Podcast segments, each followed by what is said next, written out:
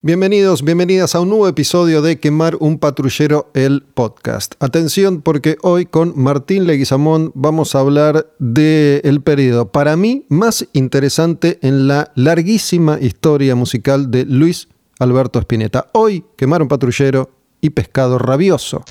Quemar un patrullero. La música como acto revolucionario. ¿Qué haces Martín? ¿Cómo andás? ¿Cómo andas, Gustavo? Bien, che, muy bien. Buscando la paradoja de Spinetta, ¿no? De este pescado rabioso que, que le tenía fobia al agua y toda su rabia que él encontró para, para definirlo poéticamente, ¿no? Sabes que, bueno, me, me resultó muy interesante algo que él mismo explicó en su momento, ¿no? que el primer disco de Pescado, Desatormentándonos, era como una reacción furiosa, rockera, distorsionada de guitarras a Almendra, que era algo un poco más, más dulzón, más sensible. Sin embargo, después de ese disco, cuando hacen Pescado 2 y antes de Arto, que es el último, ¿no? duró apenas un puñado de años, Pescado Rabioso, Spinetta dice que se encontró frente a una disyuntiva, tuvo que enfrentar a sus compañeros de grupo que lo dejaron solo para Arto, porque él ya quiso almendrizar el sonido de pescado. No, por eso ya de movida te digo que mi disco favorito de Pescado Rabioso es Desatormentándonos porque es el más rockero, es el más rifero, es el más purple, es el más Zeppelin.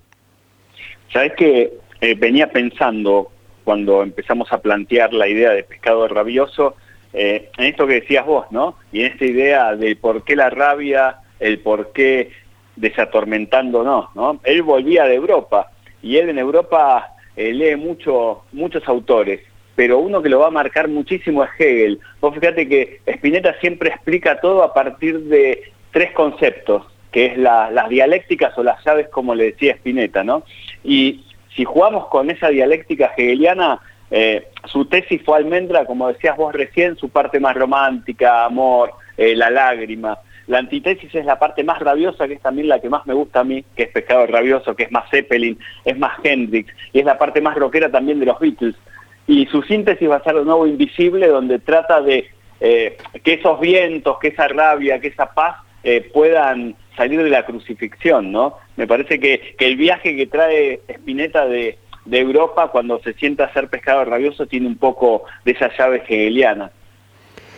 Bueno, mm, ahí investigando un, poquito, eh, resulta que, a ver si vos podés ayudarme porque yo a Rimbaud solo lo conozco de nombre, ¿no? Pero parece que es otro de los autores que en ese momento de su vida lo, influencian notablemente y de hecho incluye varias referencias en, los discos y, en el arte de las canciones y en las, y en las declaraciones, ¿no? Estos de de la, la, huella que dejaron los poemas de Rimbaud en su, en su obra. Sí, sí, sí, claro. Eh, vos fíjate, tanto Rimbaud como Antonín Artaud son los que van a marcar o van a tatuar, como me gusta decir a mí, a Spinetta, con una poesía más descarnada, ¿no? Con una poesía que tiene que ver tanto en Rimbaud como en Artaud eh, en los autores estoy hablando, ¿no? Eh, trabajar ese sentimiento de, aguas claroscuras, de rajunios, en ese transitar que va desde lo lírico a la locura y de la locura a ser un actor social que trata de entender eh, lo que está pasando, ¿no? Rimbaud en Spinetta rompe ese amor que le podía dar Almendra, rompe ese muchacho ojos de papel y lo hace más punk, lo hace con una mentalidad de rebeldía, de paranoia y tratar de desatormentar en Espineta esa paz que había encontrado tal vez en el sur. Sabes que este año tuve en un momento la oportunidad, aclaro que estamos en octubre 2020, ¿no? teniendo en cuenta que estos contenidos pueden ser escuchados cuando tengan ganas en las plataformas digitales eh, habituales, Spotify, a la cabeza, pero también pueden escuchar en, Google Podcast, en, Apple Podcast y en, Deezer. Y mm, bueno, aprovecho esta aclaración para, para agradecerle a toda la gente que ya ha podido suscribirse a Quemar un Patrullero e invitando a aquellos y aquellas que no lo han hecho todavía y que están en condiciones de hacerlo, que por favor lo hagan, si, si así lo desean. Van a radioencasa.com clic en Sumate, completan los datos y se suscriben a la causa Quemar un Patrullero. Y nosotros seguiremos grabando, ofreciendo estos, estos contenidos. Y te decía, Martín, que este año tuve la chance de hablar por primera vez con Black Amaya, que fue integrante, que fue baterista de Pescado Rabioso, el que graba los, los dos primeros discos, ¿no? Desatormentándonos y, Pescado Rabioso. Y, me contó unas historias divinas, unas historias alucinantes de, cómo incluso se, se birlaban los músicos Spinetta y Papo, Em, que, compartieron músicos en varios momentos de, sus respectivas historias. Y también hay algo de Papos Blues ¿no? en, ese primer pescado, ¿no? en canciones como, como Blues de Chris o, Post Crucifixión, ¿no? unas canciones más, más riferas que, que, salvo en cheques muchísimos años más tarde, Spinetta ya no iba a, procesar más. ¿no? Me parece que eh, Almendra Invisible de alguna manera marcan la, búsqueda más sensible de Spinetta para siempre, en definitiva. Y me contaba Black Amaya cómo, cómo iban intercambiando músicos, ¿no? Black, que, estuvo en Papas Blues también, y después Pomo Machi, que, que estuvieron en, Papas Blues y en, Invisible. Em, y cómo eso iba generando alguna que otra disputa y los, los egos también se, se cruzaban, ¿no? Este, este momento que yo marcaba recién, cuando después de, Pescado 2, Black Amaya, Cutaya, que, era el tecladista, y Lebón, David Lebón, que fue bajista en Pescado, decidieron irse del grupo porque no estaban de acuerdo con, la dirección musical de Spinetta, que termina, no repito esto de, biografía obligatoria, termina grabando Artaud con, con su hermano, Gustavo Spinetta, y con dos ex Almendra, Rodolfo García y mm, Emilio del Garcio, que, estaban en Aquelarre en ese momento. ¿no? Y bueno, Arto de alguna manera ha quedado sindicado varias veces como el mejor disco de Spinetta y el mejor disco del rock argentino. Em, yo insisto, me gusta más Desatormentándonos porque tiene ese costado súper rockero con, blues de Chris y, y tiene además esas canciones que me fascinan, que, para mí representan un poco la, búsqueda espiritual, existencial y experimental de, de, Spinetta, seguramente con algún tipo de sustancias y, algún tipo de, literatura chamánica ahí, ¿no? Algo flota en la laguna y, Serpiente viaja por la sal, que son dos temones introspectivos y más, más psicodélicos. A mí me encanta eh, justamente, bueno, está atormentándonos también por, por lo que implica socialmente en la Argentina, ¿no? Eh, Spinetta vuelve de Europa, el periodo que, que tiene Pescado Rabioso es del 71 al 73, es muy corto, pero en ese periodo explota toda la censura que hubo en esa trilogía también nefasta entre Onganía, Leviston y Lanuse, ¿no? Eh, pasar por la noche de los bastones largos en el 69 y no haber entendido, como dijo el flaco, eh, el mayo del 68 y lo que fue Woodstock también, ¿no? Spinetta eh, tiene como un cóctel de mucha bronca en Desatormentándonos y tiene que ver también con la lectura que trae Francia.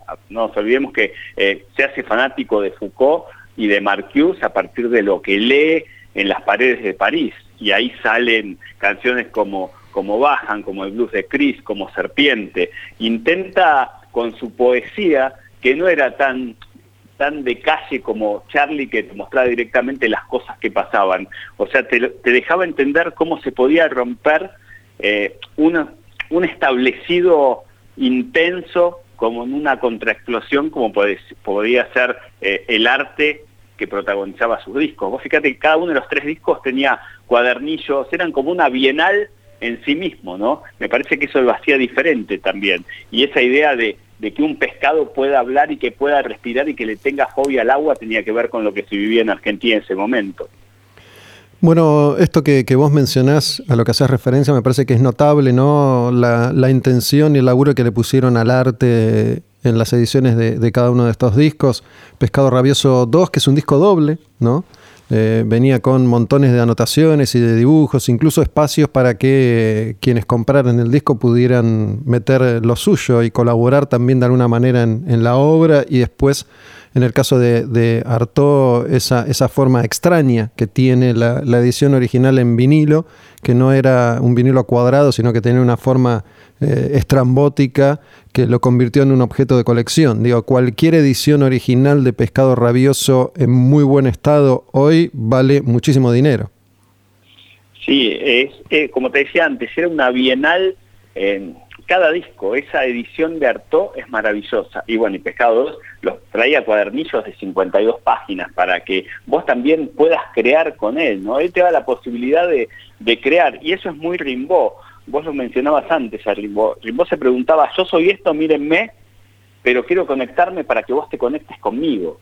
Y me parece que, que estuvo muy influenciado en cada uno de estos tres discos y sobre todo en Desatormentándonos porque también tenía esa furia de Zeppelin, esa furia de Hendrix y esos riffs maravillosos, ¿no? Y lo que implica escribirlo desde una ciudad como Buenos Aires, porque Buenos Aires también te iba afectando, Buenos Aires te iba volviendo una pesadilla y también, si jugás con la parte política, con un peronismo joven que empezaba a querer otra cosa, que iba a ser la llegada de Campos y Perón después en el 74. O sea, es un puente, pescado rabioso, en todo sentido.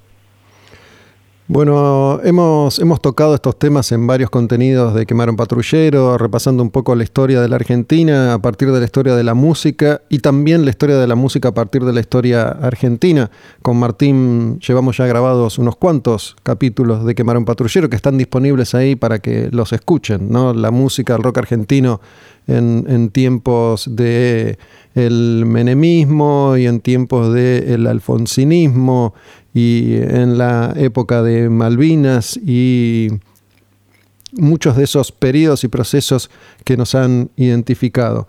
Y mm, Perón vuelve en el 73 y Argentina se mete poco a poco en su etapa más oscura de la historia contemporánea del país, ¿no? Porque ahí ya empiezan a tomar forma las distintas posturas encontradas en ese peronismo joven que hemos mencionado, ya con, grupos que existían y funcionaban como Montoneros, siendo tal vez el más conocido. Em, esto de, tomar el poder por las armas, algo que representaba un poco la, realidad latinoamericana de, ese momento, a partir de, la experiencia exitosa de, la Revolución Cubana en el 59, eso iba a alimentar al continente que intentó en distintos momentos de los 60 y de los 70 tomar el poder por la fuerza, generando así eh, una represalia durísima que marcó nuestras historias y la de Argentina en particular eh, a partir del golpe, pero era una metodología que ya había, ya había comenzado dentro del peronismo con, la figura de, López Rega y la AAA que empiezan a darle forma a, ese proceder que, nos iba a marcar para siempre, en definitiva, y acá seguimos pagando un poco esas, esas consecuencias. Y ahí estaba Spinetta con, una capacidad de producción asombrosa, ¿no? que fue una característica de, la música durante mucho tiempo. Hoy el negocio ha cambiado tanto que los artistas ya no, no necesitan producir tanto, pero Spinetta grabó igual que Charlie, igual que Papo, uno, dos discos por año durante 10, 15, 20 años. ¿no? Eh, editó eh, Pescado, Desatormentándonos, Pescado 2, que es doble, hartó, y después ya se metió en Invisible, y después empezó Jade y su, etapa solista, y venía de Almendra, em, y, y Levón, que, que, hemos mencionado tantas veces, ¿no? que toca el bajo en Pescado, venía de tocar la batería en en Color Humano, que es otro de los, de los grupos que, se forman, ya mencionamos a Pescado y Aquelarre, Color Humano es el, grupo de, Edelmiro Molinari, otro ex Almendra, que tras la separación de esa banda da nacimiento a otros tantos grupos, y la, capacidad de producción que tenía el rock argentino en esa, en esa etapa al nivel de los, los mejores artistas del mundo es notable. aparte, cómo estos artistas supieron incorporar todo lo que estaba pasando. Vos recién hablabas de, la literatura latinoamericana, de lo que pasaba en Argentina. Eh, no nos olvidemos en el 68 estuvo la primavera de Praga también, la contraexplosión mexicana, y ese eh, avance de una literatura latinoamericana muy fuerte, ¿no? que venía desde México y llegaba y, y eran jóvenes que necesitaban salir y comentar lo que pasaba. La facultad comenzó a moverse mucho a partir del 70, después de la noche de los bastones largos, y Spinetta, eh, Charlie, Lebón, mismo Papo, empezaba a cruzar esos contenidos, esa poesía descarnada que hablábamos hace un rato con, con lo que había sido la Revolución Argentina y lo que iba a ser una nueva democracia. Me parece que la mentalidad de rebeldía que se comenzaba a dar en los actores sociales jóvenes tenía que ver también con, con esta fuerza del rock, ¿no? Me parece que Pescado Rabioso no aparece porque sí en ese momento. Eh, Invisible dio una paz más tranqui a, la banda de Spinetta, pero me parece que Pescado Rabioso le dio un color más fuerte, le dio un color que de grupos relevantes, ¿no? Que se empezaban a dar y que estaban influenciados por, por todo lo que se estaba viviendo. Había una ideología devaluada que comenzó a, desarrollarse y a hacerse fuerte en Pescado Rabioso. Eh, vos hablabas de Pescado 2 y lo que implica, ¿no? No por nada ese estallido de, del arte, de la pintura, Spinetta pintaba, escribía y a la vez tocaba todos los instrumentos. Me parece que ese, ese paradigma de artista eh, es muy difícil de volver a encontrar. Bueno, me parece que solo observando el arte de los discos se notan los momentos que estaba atravesando Spinetta en cada uno de, estos lanzamientos. ¿no? Eh, desatormentándonos es una, explosión de color, Em, con, una figura que, no se alcanza a entender bien qué es. Pescado 2 es como más, más simpático, ¿no? Parece un, pez con cara de persona, con, con forma de anguila y, unas notas musicales que, se desprenden de la cola. Y Artaud, que es eh, la, fotito chiquitita de, de Artaud en, uno de los eh, márgenes superiores. Y un verde amarillo que no sé qué representa. Sí, eh, me quedo pensando en, la tapa, ¿no? Y veo otra, otra, pero llave dialéctica, que es eh, el espíritu de Artaud, que tiene que ver con arte, locura y creencia, ¿no? Y de hecho uno de los colores favoritos de Artaud era el verde.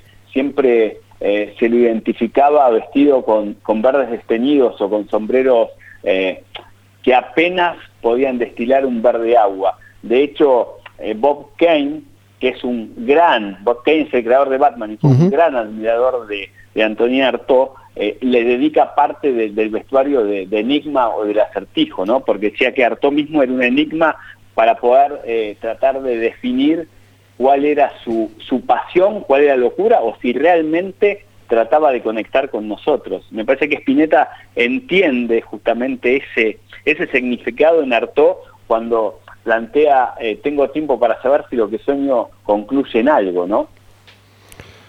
Martín, te quiero mucho. Vos me decís que el acertijo es verde por Artaud. No lo sabía. El acertijo es verde, eh, justamente el color, de verde, el color verde y esa idea enigmática que cruza pasión, enigma, locura, lo plantea Bob Kane a partir de, de Artaud. ¿sí? Es un, era un gran lector de Artaud, Bob Kane.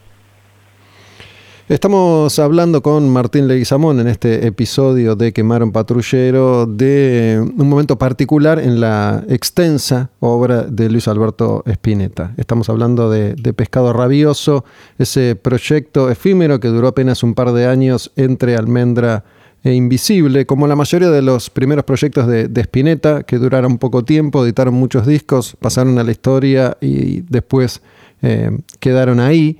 Una obra a la que él se, resistió permanentemente.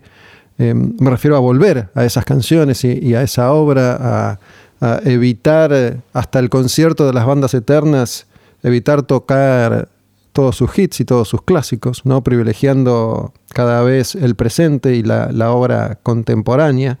Em, en, ese, en ese proceso de, experimentación del arte en la Argentina y con, estos artistas que, con Martín mencionamos tantas veces, porque nos hemos dedicado mucho a, explorar el rock argentino en, en Quemar un Patrullero y mm, las figuras eh, excluyentes de, Charlie y de Spinetta que en tan poco tiempo, en tan pocos años, tuvieron tantos proyectos tan distintos y fueron capaces de, evolucionar de una manera em, notable para, jóvenes argentinos de, una época especial. ¿no? Repito, hoy, mientras que todo funciona mucho más rápido y todo es más accesible, la producción de arte ha sufrido una especie de, freno debido a la manera en la que se desarrollan los acontecimientos. Hay excepciones, por supuesto, pero la mayoría de los grandes artistas hoy suelen grabar, si es que graban, un disco cada tantos años. Yo veo eh, en Spinetta y sobre todo en esta etapa del 71-73 como un compromiso emocional intenso, ¿no? Veo cómo saca o descarna de su profundidad sus desolaciones internas, eh, que las viene trayendo en viaje, eh, sufre pérdidas familiares fuertes, ¿no? Y, necesita justamente en esa paradoja del pescado que sale, eh, respirar, decir cosas, tratar de surfar de una manera diferente esa sociedad y bueno, tanto en Pescado 2 como en lo que va a ser Artaud después, lo encuentra, ¿no? Eh, intenta reordenar valores de su vida que están desordenados y el arte, como decíamos hace un rato con Rimbaud, le permite conectar. Es muy, muy valioso lo que vos decías con respecto al hoy. Spinetta saca tres discos entre el 71 y el 73 y estalla de colores, estalla de arte, estalla de dibujos, estalla de, defectos. efectos. Vos fíjate, tanto la cabeza de almendra como este pescado o lo que va a ser invisible, son íconos ya de, la del imaginario cultural eh, de, la, sociedad argentina, ¿no? Eh, desprenden, desprenden ideas, desprenden estructuras, desprenden momentos que nos interpelan, ¿no?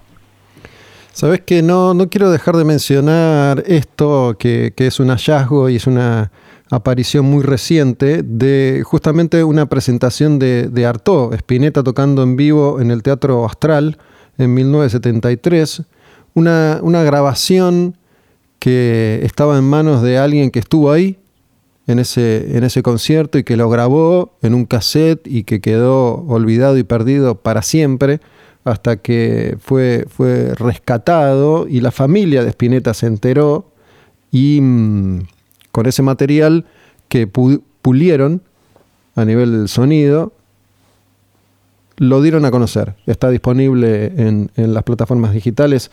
ese Spinetta tocando, presentando ese, ese disco. En, conciertos que en, la época solían hacerse em, los, los domingos a la mañana, por ejemplo. Y mm, con respecto a esto he escuchado historias distintas. Por un lado, He escuchado historias que dicen que los grupos de rock tenían que tocar los domingos a la mañana para evitar los incidentes que podían llegar a surgir con, la policía y con las autoridades de noche y con, con los enfrentamientos entre la juventud y las autoridades o la policía o la represión de la policía hacia la juventud de la época. Y también he escuchado que esto se debía a que no había no había otros horarios disponibles. Entonces los artistas terminaban tocando cuando, cuando podían y no, y no cuando querían. Desconozco, desconozco la verdad, pero lo cierto es que era muy común a principios de los 70 que las bandas tocaran un domingo a la mañana en la calle Corrientes. Gran, gran ola, me acabas de surfar, gran dato. Eh, me encantó por dos motivos. Primero, esta historia que traes que se encontró esa, esa joya perdida de Spinetta eh, y es más, Artaud y tanto Rimbaud siempre decía que el arte aparecía flotando siempre en las manos de algunos anónimos para que nosotros lo podamos disfrutar. Con esta grabación de, Spinetta eh, se, fundamenta totalmente esos dos autores que, que crucificaron a, a, Luis Alberto Spinetta. Y después eso de tocar a la mañana me trae imágenes de, recitales a la mañana, ¿no? Que, que empezaban muy, muy temprano y en películas como eh, Tango Feroz que también mostraban a, esa joven o a, ese, a esa banda que tocaba temas de Spinetta, como me gusta ese tajo que tenía que ver con pescado rabioso, también en la mañana o en clubes de personas mayores para que no haya enfrentamientos con la policía. ¿no? Eh, es una Argentina de Lanuse, como dije antes, de Leviston, de Onganía, que intentaba moderar algo que iba a ser eh, inmoderable. ¿no? Era eso, ese, rock que estaban haciendo y que ya había eh, estallado en el mundo. Sabes que, bueno, hablando de esto me acordé, hay, hay imágenes que están en YouTube de, de un par de canciones en vivo de Pescado Rabioso para la película, que aparecen en la película Rock hasta que se ponga el sol, que además incluye una especie de, de acting breve del grupo en el que Levón termina siendo asesinado, ¿no? Em, y, yo me acuerdo que cuando lo vi me, me, pareció medio fuerte porque no deja de representar un poco lo que, lo que estaba llegando, lo que estaba viniéndose. Eh, más allá de que aparentemente lo hacen en tono de broma esto en su momento, em, no, no, está lejos de lo que pocos años más tarde iba a pasar en, en la Argentina. ¿no? Eh, la persecución, secuestro, tortura y muerte de personas y de artistas. Vos fíjate que, que qué paréntesis, ¿no? Fuerte, porque se acaba la revolución argentina, que es la que nombramos anteriormente, y van a pasar solamente tres años hasta que venga otro golpe. Eh, es no poder tener una línea de tiempo de, derechos, de, una sociedad civil eh, que entienda la supremacía justamente de, convivir en democracia. Eh, en tres años hubo otro golpe, del 63 al 73 Leviston, Onganía, Lanuse. Viene Perón y después otro golpe. Es muy, muy impresionante poder eh, entender, si no vivís en Argentina, cómo es esa intolerancia, esa no empatía o ese, justamente, ese pescado que sale a respirar su fobia, ¿no? Bueno, mira, te hago referencia de nuevo a esta charla con Black Amaya porque fue en una en un programa en el que hablé además con Edelmiro Molinari y con Rodolfo García. ¿No? Son, son tres compañeros de, de Spinetta en, distintas aventuras. Y mm, me acuerdo que les pregunté por el compromiso político de, de Spinetta, porque hace, hace poco terminé de leer la biografía de Galimberti, ¿no? que fue una de las figuras, uno de los jóvenes emblemáticos de, el, compromiso político, armado, ideológico de la juventud que primero soñó con la revolución, intentó oponerse al régimen y después transó con el régimen, terminó siendo absorbido por eh, la corrupción y, el capitalismo, ¿no? Las dos figuras emblemáticas, Galimberti y, y Firmenich, terminaron haciendo de alguna manera ese recorrido. Pero en esta biografía aparece Spinetta en un par de oportunidades, en uno de esos tantos grupos y meetings y encuentro de debate y discusión de, ideas, cuando Galimberti estaba como formándose y empezando a armar su, espacio de poder que iba a ir creciendo con el tiempo y, conspirando en el camino, y una discusión que, que se dio porque Spinetta que fue a un par de esas reuniones, pero no se sintió cómodo ni identificado y ya no volvió y terminó diciendo, ma, esto no me interesa y se fue a fumar un porro al balcón y fue señalado, porque esta, esta juventud que también em, muchos de esos grupos tenían una, inclinación religiosa, cristiana, católica, y, en determinados momentos se, se oponían a esto de las drogas y el alcohol, lo señalaron. Y yo les pregunté si, si Spinetta había estado comprometido con esa causa, si en algún momento había pensado en involucrarse con, la lucha armada y con Galimberti, y me dijeron que no, que, probablemente haya tenido que ver con una inquietud de la época y no, no es más que una, que una anécdota.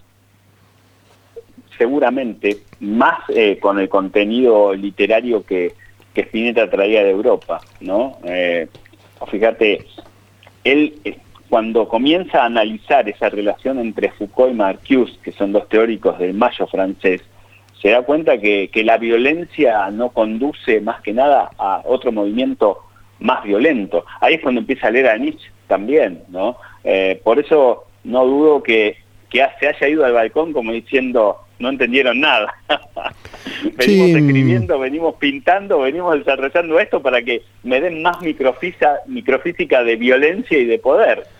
Esto, esto que yo te cuento sucedió unos años antes, cuando Spinetta estaba, estaba arrancando con Almendra, ¿no? Estaba decidiendo que, la música era, era, su camino y para muchos de los jóvenes comprometidos políticamente la música era como una, una pérdida de tiempo en ese, en ese entonces. Entonces eh, tenía que ver con, esa descripción de, un momento determinado en, en, la historia que se entrecruzaba permanentemente, ¿no? En la Argentina. Y en, y en un escenario en el cual si vos decidías que ibas a ser músico, era, era tirarte a la basura, era decir, eh, los cánones de esta sociedad no permiten que tengamos músicos y menos con pelo largo. No, fíjate las películas eh, ridículas que se hacían en esa época, ¿no? ya sea de Sandrini como el profesor hippie o cualquiera que tenía que ver con la nueva ola, estaba muy lejos de del pensamiento de o de Pescado o de Papo o de un David Lebón o del incipiente sui generis que recién aparecía, ¿no? Es como, eh, parecían dos Argentinas distintas. Siempre tenemos Argentinas distintas con lo que con lo que refiere a la cultura, a la música y a la literatura. Está lo establecido y está lo que quiere salir, lo que quiere eh, bajar o lo que quiere estallar en colores, como vos decías hace un ratito. Bueno, sabes que mm, estaba acá chequeando el contenido de esta película que, mencioné recién, que se llama Roca hasta que se ponga el sol, que lo que hace es documentar eh, en gran medida lo que fue una edición del Festival Barrock, la del 72. En este caso se hizo en el Club Argentinos Juniors, y, y Barrock era un festival que se hizo ocasionalmente en varias oportunidades. La última había sido en el 82, ahí en, el año Malvinas, con, varias presentaciones eh, también de, grupos que estaban enfrentados eh, ideológicamente, socialmente, culturalmente y también musicalmente. ¿no? La, presentación de, B8, eh, invitados especiales de Riff en ese festival, es, es clave para la postura de algunos jóvenes de, la época. Y bueno, Barrock se, intentó em, recuperar hace unos años y fue una, edición bastante accidentada eh, hasta, donde, hasta donde yo sé, pero en, esta que yo mencioné, que, cuenta con la participación de Pescado, también está mm, Edelmiro Molinari con, color humano y hay una versión de, Larga Vida al Sol en vivo ahí, de día, tocando la banda con Edelmiro, que, es un hippie total, con, con pelo larguísimo, bandana y, barba, parece Tony Iommi de Black Sabbath, ¿no? con el sonido súper denso de, color humano. También está eh, Box Day, Gieco, em, está Lito Nevia, Papos Blues. Bueno, son, son lindas imágenes para, para ver y para poder entender esa, esa época de, la música argentina. Es que tengo como una idea muy, muy vaga de ese documental eh, que empieza como abriendo las puertas eh, de un predio y empiezan a entrar como si fuese gusto, ¿no? Es ese, una filmografía muy, pero muy, muy clásica. Sí, de hecho me parece que empieza con, Color Humano y Larga Vida al Sol. Esa es la primera canción que, se escucha. Claro, claro. Eh, muy, muy influenciado por lo que era también ese, ese pensamiento de Sartre, ¿no? de, del existencialismo, de Simón de Beauvoir, de, lo que se puede romper eh, en lo que es un humano, ¿no? Humanos son, vos fíjate, las letras de, distintos grupos tendrían que ver con ese estado de naturaleza, con esa identidad de, ser un buen salvaje, de, crecer a mi modo, ¿no?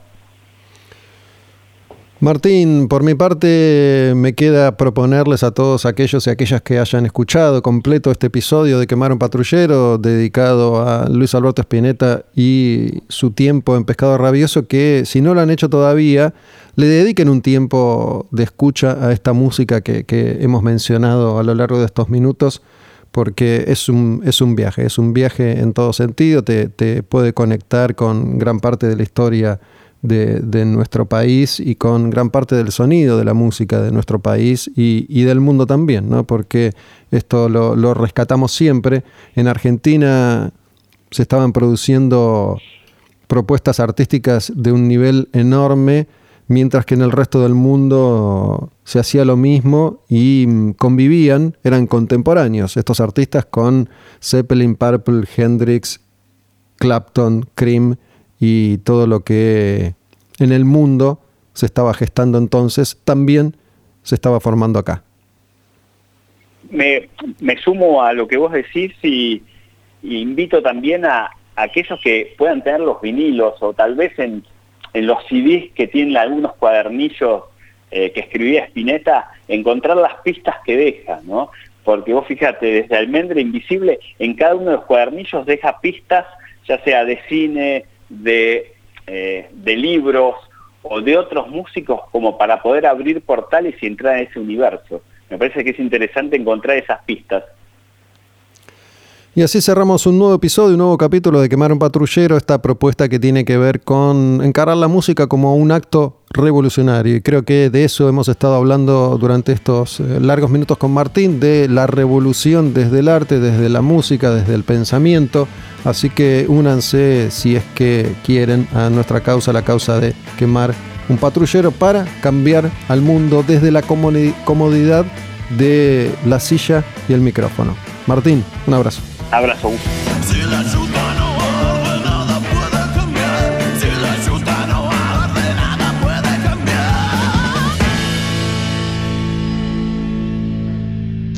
Quemar un patrullero.